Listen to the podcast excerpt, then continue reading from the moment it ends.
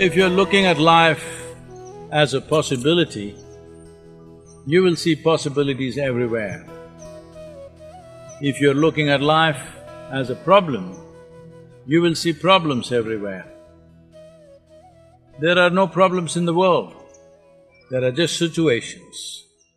The question is only whether we know how to handle a given situation or we do not know. While we handle the situations well, we call this success, accomplishment. when we do not know how to handle the situation, we say it's a problem.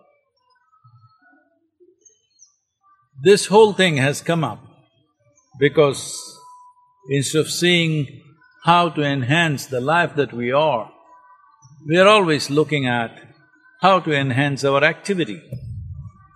If you enhance your activity without enhancing yourself, then naturally everything seems to be a problem.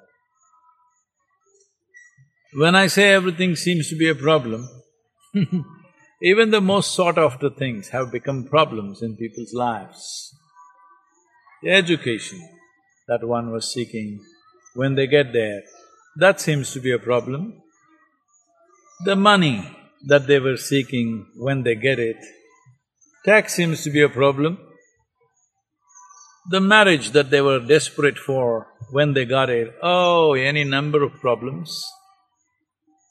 So, a problem is not a specific thing, it is just a situation. You don't know how to deal with it, so you think it's a problem. It's time we understand that the most important thing is to upgrade this life if you upgrade this life, all your activity, your faculties, your competence, everything is naturally upgraded.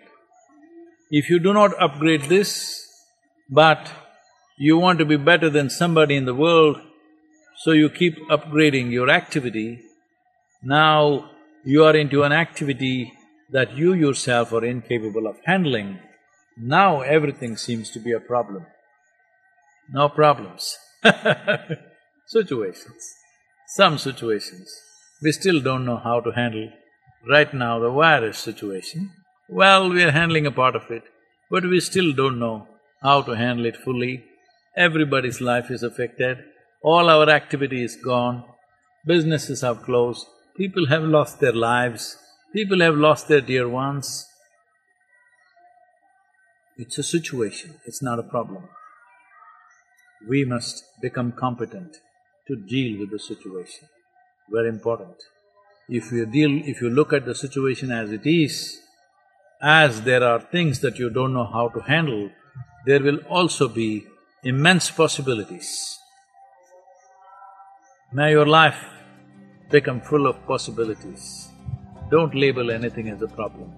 Above all, you don't become a problem This is one thing that you need to take care of. It doesn't matter where you go, ensure that you are never the problem. This much you can do